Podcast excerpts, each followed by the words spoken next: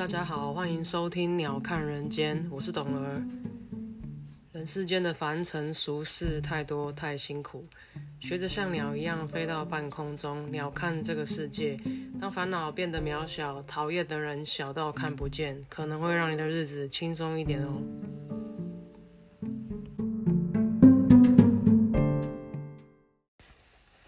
大家今天过得好吗？今天是三月九号，星期三，又过了一个礼拜，然后 感觉好像有点微感冒，鼻子塞塞的，很奇怪的天气啊，就是开始逐渐有太阳，但是好像气温还是蛮低的，大家还是要在嗯温度调节上面这件事情多保重自己身体。想跟大家聊一下最近的新闻，俄乌开战这个事情，我觉得没什么好讲的，大家就是把握现在，因为呃。很多事情都是很难预料的，那你也不要觉得，是在这样的时事下会有什么多理性，或者是可以用利益分析来判定结果的事情，因为拍你当贼肖郎嘛。因为像我原来也觉得，俄乌应该只是恐吓恐吓，演完收工这样子，就是各自取到自己的利益，应该不会真的打起来。没想到就真的打起来了，那你也很难。理解，或者是呃，去推论说，有的人可能为了自己，比如说像普丁，他为了他自己在历史上的地位，可能会做一些损人不利己的事情，包括像他攻打乌克兰，可能是百害而无一利的事，唯一的一利可能就是他自己的历史地位，他会被写在史书上面说，哦，猫年狗月的的俄罗斯总统普丁曾经出兵去攻打乌克兰，这样，就算为了这样子，几乎对全世界。的人民都没有利益的呃前提下，他还是会选择攻打，所以我觉得很多事情已经很难用常理来判断。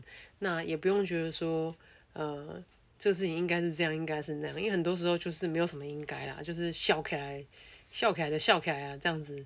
所以呃，我觉得可以可以跟大家分享的，就是多把握当下吧，就是老生常谈，但是你能把握的真的只有当下。然后也不要想太多，说以后怎么样，然后未来怎么样。嗯，当然钱还是要存，投资还是要做。可是很多时候，你也可以多把心力放在眼前。有的人讲说，当你觉得不快乐的时候，那你一定不在现在，因为你不是在担忧未来，你就在担忧过去嘛。所以你一定不在现在，你才会觉得呃愤怒、不快乐、不开心嘛，或是担忧跟悲伤。确保你自己活在当下，我觉得这也是一个很重要的事情。然后娱乐新闻部分，大家最近应该都有 follow 到那个大 S 跟具俊晔，他是名字上念吗？具俊晔就是 Clone 的一个成员。然后大家应该以前年轻的时候，如果是同一个年代，应该在国高中的时候都有听过他的歌嘛。那时候音乐一下，大家都会跳那个手臂中摆舞，有没有？然后徐怀钰也有翻唱过，好像苏慧伦也有吧，翻唱过他们很知名的歌曲，那个妙妙妙还是什么的。然后呃，当年就是年轻人都看娱乐百分百嘛，然后稍微有一点年纪也会看那个陶晶莹的娱乐新闻嘛。那娱乐百分百里面大 S 就是对这个具俊晔 clone 的这个酷很很，他的名叫 K O 酷是那个剧在韩文的发音，大 S 就很迷恋他嘛，然后当时也传出很多他倒追他的新闻啊什么的。然后时至今日才知道说哦，因为他们曾经有交往过。因为当时我也没有太发了，可是我大概有印象这个事情。因为这个具俊晔呢，他 的人生也蛮坎坷的。据说他年轻的时候曾经跟就是一个某 A 组团组一个舞团出道，结果呃正要起飞，事业正要起飞的时候，这个某 A 就因为涉入毒品案件，然后就被调查嘛，这个团体就解散了。过了几年之后呢？在一九九八年的时候，他又有机会跟了他的新的 partner，呃，组成 clone，然后来出道。那也是就是一炮而红嘛，从韩国红到台湾。然后呃，也在那个时候认识大 S，然后他们也有短暂交往一年嘛。那没想到在就是两千年左右的时候，他的 partner 就呃起重机，我记得没有错，应该是起重机发生重大车祸，后来他就从此就瘫痪了。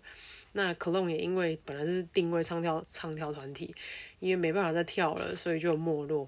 那据说啦，就是具俊晔从此一路就单身嘛。那到最近大家都知道新闻，就是他因为在网络上看到大 S 离婚的新闻，然后就找到一个二十多年前没有丢掉的号码，他拨了电话过去关心，结果两个人就意外的就旧情复燃了。这样，那也在昨天宣布他们已经登记结婚，然后他在今天三月九号也飞到台湾进行隔离，然后要呃准备来跟他的太太相会，就是大家都会觉得这是一个很很梦幻的故事，有没有？然后开始网络上就很多梗图说。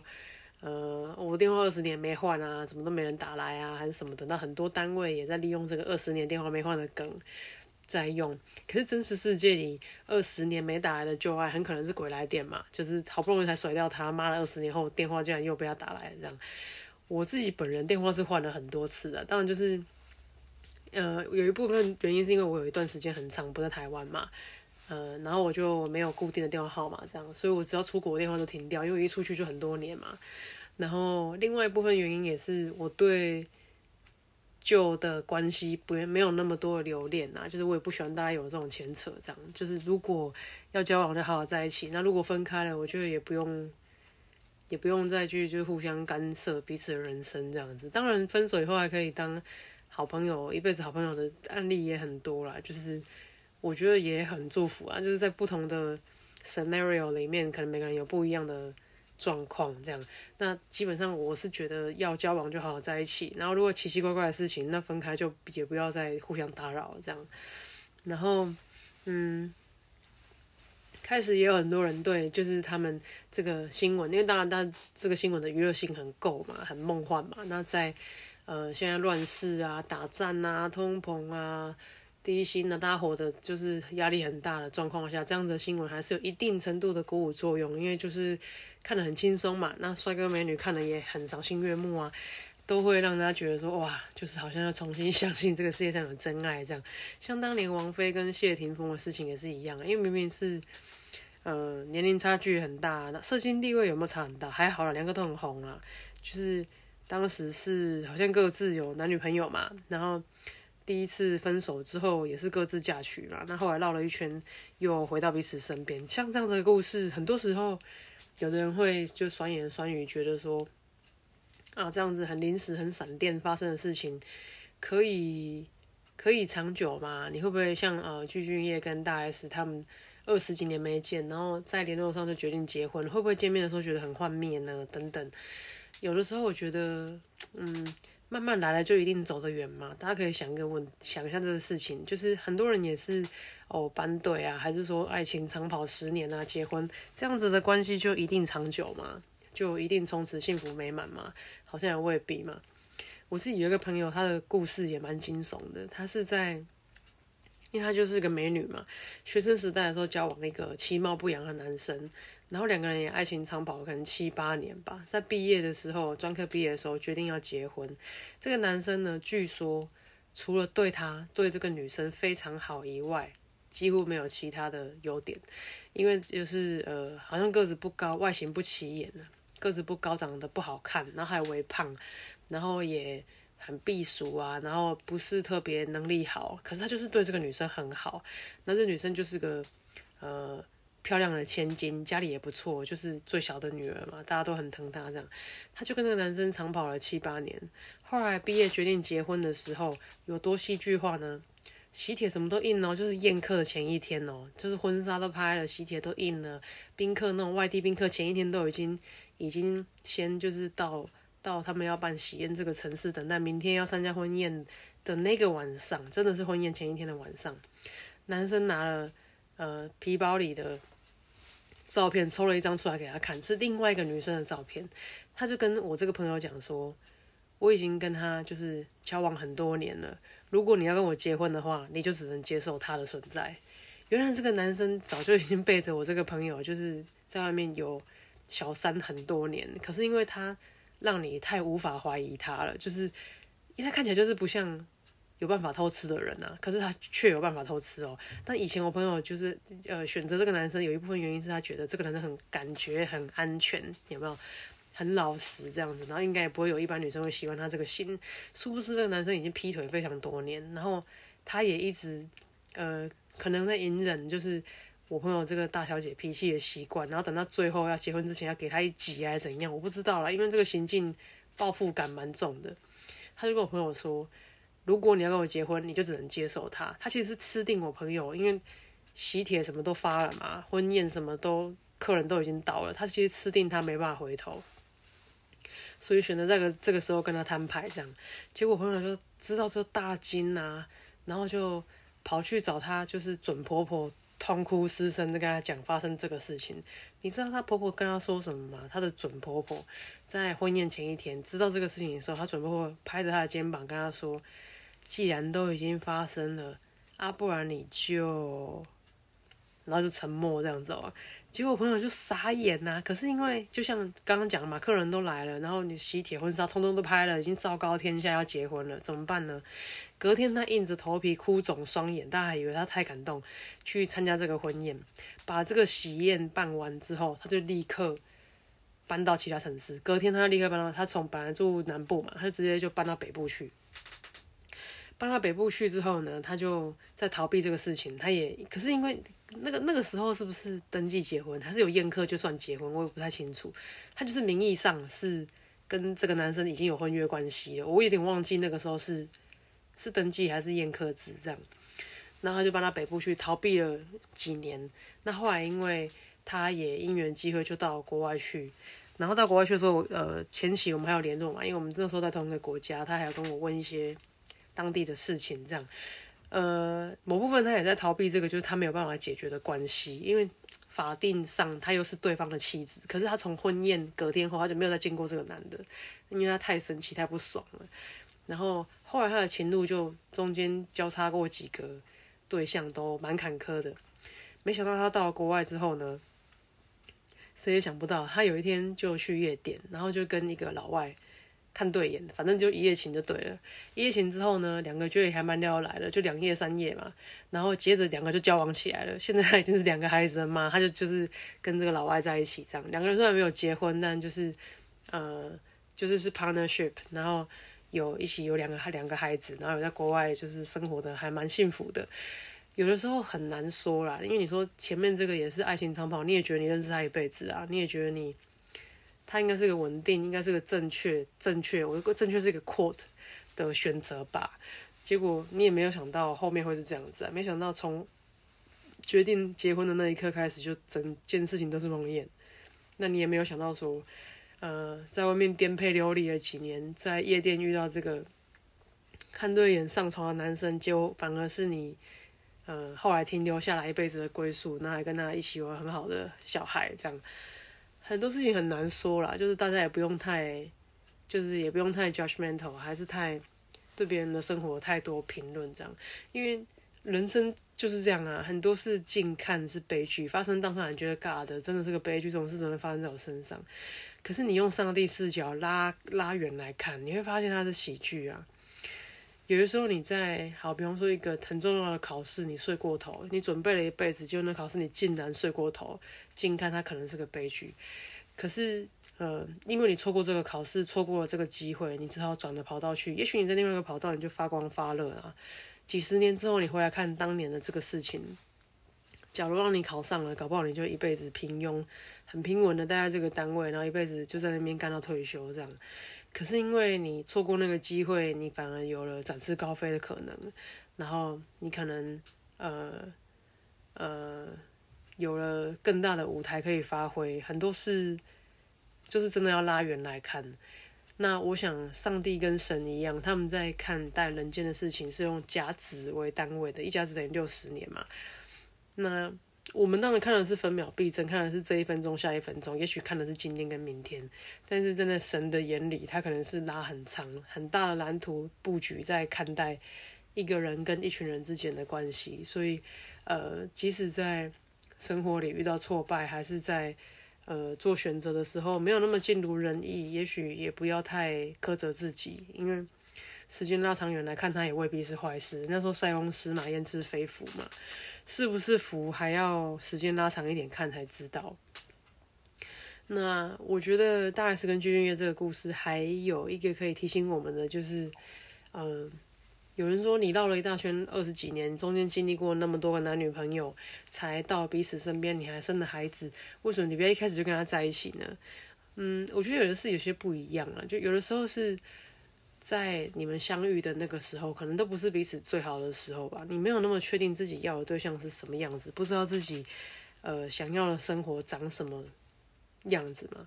那在经历过那么多年的洗礼，你知道什么是自己要的，什么是自己不要的，然后你会更。呃，对你欣赏跟你想要的人会有更具体的形象吧。那呃，有的人觉得他们在很冲动，说哦，一通电话、视讯几个月就决定结婚。其实我觉得不只是这样吧。那二十几年来，经年累月的东西，当然存在记忆中的关系跟记忆都是美好的成分会居多，甚至你还会美化它嘛，因为就得不到东西就最好啊。可能你还会很高程度的美化这些东西，但是这几个月以来。嗯，就是透过视讯的相处，我觉得很多东西会被 pick up 回来吧。然后也因为二十二十几年来，大家经历过那些风风雨雨，那些人生历练，会让你很具体、很确切的一眼就可以判断眼前这个人是不是你自己要的。以我自己来说，就是我经历那么多鬼事情之后，我看到我自己要的东西，我很快就会发现它，我就会减少很多犹豫不决的时间，因为像。像有些网友在就是嘲笑这个这个具俊晔，调侃了也不是嘲笑啦，就说啊，那处女座很疯啊。昨天三月八号宣布闪婚，三月九号就飞来台湾隔离，要急着要就是见太太，因为二十几年没见了嘛。底下就有人会说，爱到了就来啊，啊不然嘞，我自己也是这样子个性的人，我就觉得喜欢就去啊。你觉得他适合你就把他追回来啊，你觉得这是你要的东西你就买回家啊，就要不然嘞，你好不容易看到诶。就是有的机会就是一生一次啊，有的人就是一眼瞬间，对不对？难道你看到他你就好喜欢好喜欢，然后结果错过了这班船，从此远走高飞，你就错过那个认识他的机会，然后你回到家之后一直想说他妈的那时候在土耳其的伊斯坦堡，我就应该跟他要电话的，没有啊，没有啊，你再也找不到他了。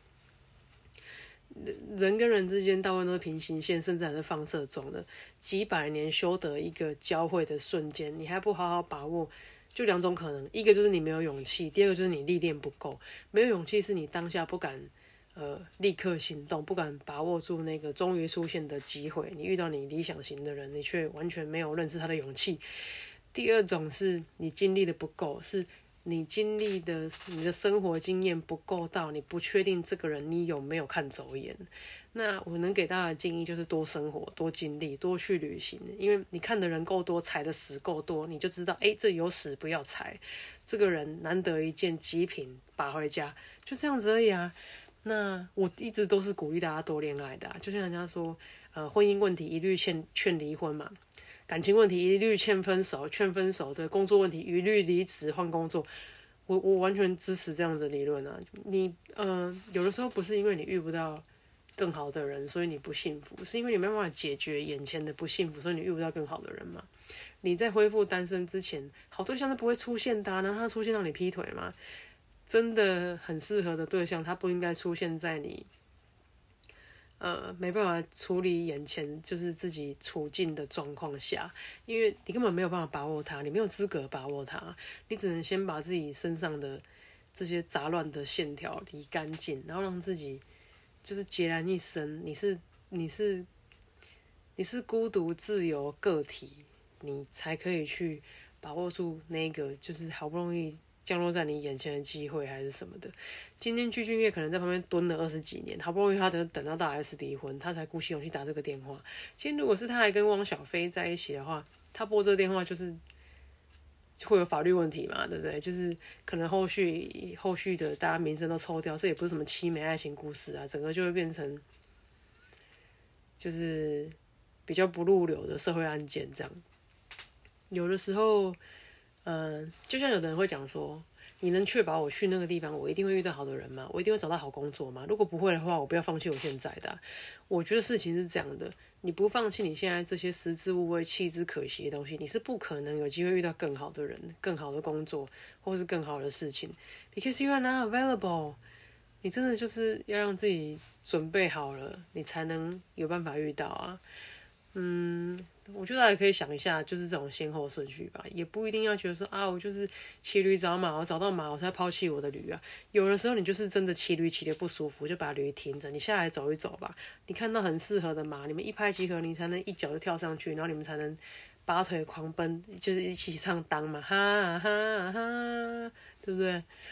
嗯，还想跟大家讲的是，人生路上应该要越走越轻松。所谓越走越轻松，是生命里带给你的很多经历，跟比方说你的工作经验、你的学历，还有你呃过去工作的 title，还有你的你认识人、你交往对象什么的，这些东西都是一个又一个的包袱，你有。两个选择，你可以背着他们一路走，然后随着你的经历越来越多，你的经验跟你遇到人越来越多，你的包袱越来越重，终究有一天压得你没办法再继续往前，你累得趴在地上。第二个选择是你沿路抛弃这些包袱，不管你以前是什么公司的 CEO，不管你是什么 UC Berkeley 的博士学位，不管你是什么。哪个学校的教授老师？今天你换了一个工作，今天你决定到了一个新的地方，你决定移民了，你决定呃到一个新的单位，请你放下那些框架，放下那些包袱，因为他们会 holding you back，他们会让你没有办法很顺利的往前。那些东西会让你在学习新的东西的时候想到说，嗯，我可是什么教授呢？嗯，我可是什么老师呢？嗯，我过去可是 vice president。那些东西都不重要。你今天到了一个新的地方，你就是从零开始，你跟大家都一样。也许你还比别人老一点，你可能需要付付出更多努力来学习，才追得上呃其他人、其他你的 competitor 的学习能力。那呃，试着不要让那些东西拖累你，不要让那些东西耽误你前进的速度。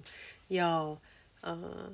越走越轻松，你就只能沿路抛下这些包袱。当人家问说你是谁的时候，你就只是你而已，你不是一个什么，你不是一个什么 Doctor Who Doctor 什么东西，然后你不是一个啊工作经验二十年啊什么。当然你的经验、你的经历对你一定有在工作职场上一定有很大程度的帮助。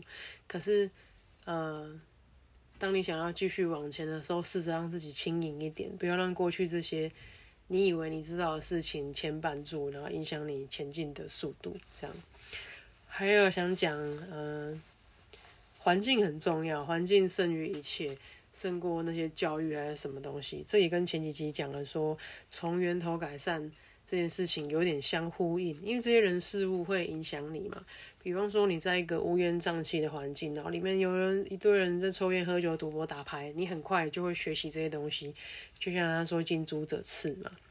但你今天这个环境可能是呃美好的、阳光普照的，然后路上都没有垃圾，行人都很有礼貌，很快你也会轻声细语，你也会你也会很享受这个阳光，你也会呃散播欢笑或散播爱嘛，对不对？所以。试着让自己呃打造一个很舒适的环境，然后让自己可以很自然的想做该做的事情。比方说，呃，你的环境就可能会让你想要运动啊，你可能放些运动器材啊，然后可能放一些健康的食物啊，或者是放几瓶水，那让你看到就想喝点水，然后想做几下运动，或者是想读几本书都很好啊，可能会胜过你。的环境就是一台大电视，然后 Netflix 二十四小时开着，然后旁边就是大包大包的 Costco 买的洋芋片，跟可乐啊、汽水啊，然后一个 potato 的沙发这样。那这个也是从源头会就是引导你走向万劫不复的地方，因为可能很快就会身材走样啊，然后体能下降、眼睛坏掉这样。当然我知道大家工作都很辛苦，下班都希望有地方可以放松，那回家真的就是。只想放懒而已，我也懂，就是我也会想要这样子，我也会很想要啤酒开了都不要跟人家聊天，但嗯，还是要让自己就是有机会可以保持在比较健康的状态啦，因为毕竟人就是不出意外的话，平均寿命也有七八十岁嘛，你总不会希望自己在很年轻的时候就感受到这种凋零嘛，还是希望可以嗯健康一点啊，至少活得有尊严一点这样。还想跟大家讲一下圆满与缺憾。我最近在想这个题目，如果让我作文，我会怎么写？圆满与缺憾。有时候我觉得，呃，有人觉得缺憾就是大家对这件事情会想象你有一个圆嘛，缺憾就是缺了一个角，圆满就是整个圆好好的。我其实当时心里第一个念头倒不是这样子，我心里想的是，如果是一个圆形，上面有一个角，然后这个缺憾呢是那个角缺掉了，它不就变成一个圆了吗？大家可以想象吗？那这个缺憾是不是等于圆满？因为缺憾所以圆满了，对不对？然后也蛮有趣的啦，就大家可以想一下，很多人觉得，嗯，一定怎么样才叫圆满？比方说，一定要结婚生子啊，在这个年纪结婚生子啊，有一个工作啊才叫圆满，或者是说，呃，呃，一定要考到公务员啊，一定要一定要有几个小孩、几只狗啊，年收入要几百万啊，这样才叫圆满。或者是哦，我什么都有啊，我我高薪，我夫妻和谐，可是我们没有小孩，这样叫缺憾。其实未必，有时候你想一下，你缺的那一块，搞不好就让你从此圆满。嗯，很难说，对不对？就是大家可以想一下，因为原始的那个图形是你自己赋予的啊。如果那个图形就真的是圆形上面有个尖尖的，缺了那个尖角以后，不就是圆满吗？然后又或者是。因为缺憾带来的圆满，那也未必嘛，对不对？或者是圆满的圆满的世界里，也可能会有每个人不一样的缺憾呐。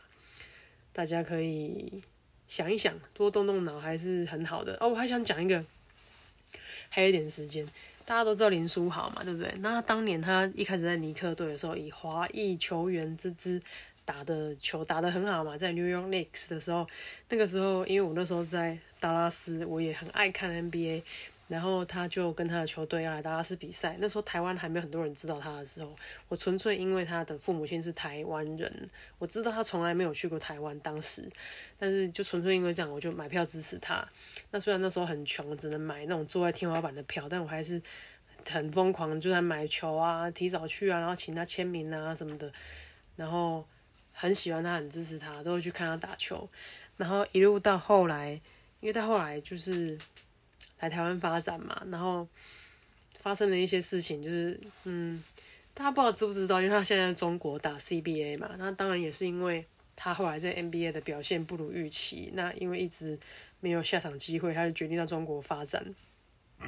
可是他到中国发展之后，呃，有一个事情我比较不能谅解，因为他一直是美国籍的，可是因为他到前一阵子大家没有发现，大概一两年前吧，他入籍台湾，然后。新闻就报说啊，林书豪是台湾裔啊，他台湾音啊，什么什么的。可是林书豪根本跟台湾一点关系都没有，除了他父母亲是台湾来的，他根本对台湾一点感情都没有。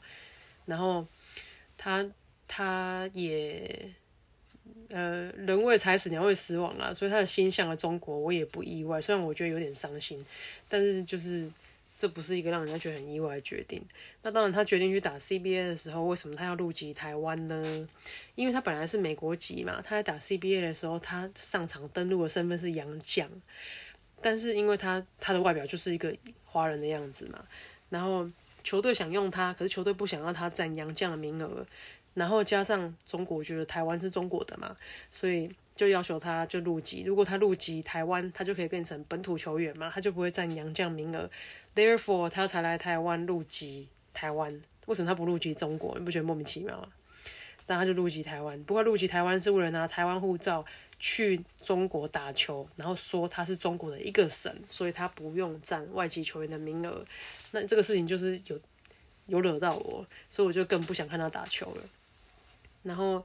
他到就是中国打球，当然表现也越来越不好嘛。我不知道什么原因呢，但是我相信中国打球环境跟美国比，应该是应该是脏蛮多的啦。就是球员可能也会很容易受伤，因为台面上台面下手脚都很多。那薪资就不用讲了，球迷的水准就不讲了。因为我也有一些同学，后来本来台湾打自然，后来到中国去打球，现在都回来了，这几年都回来打台湾的自然。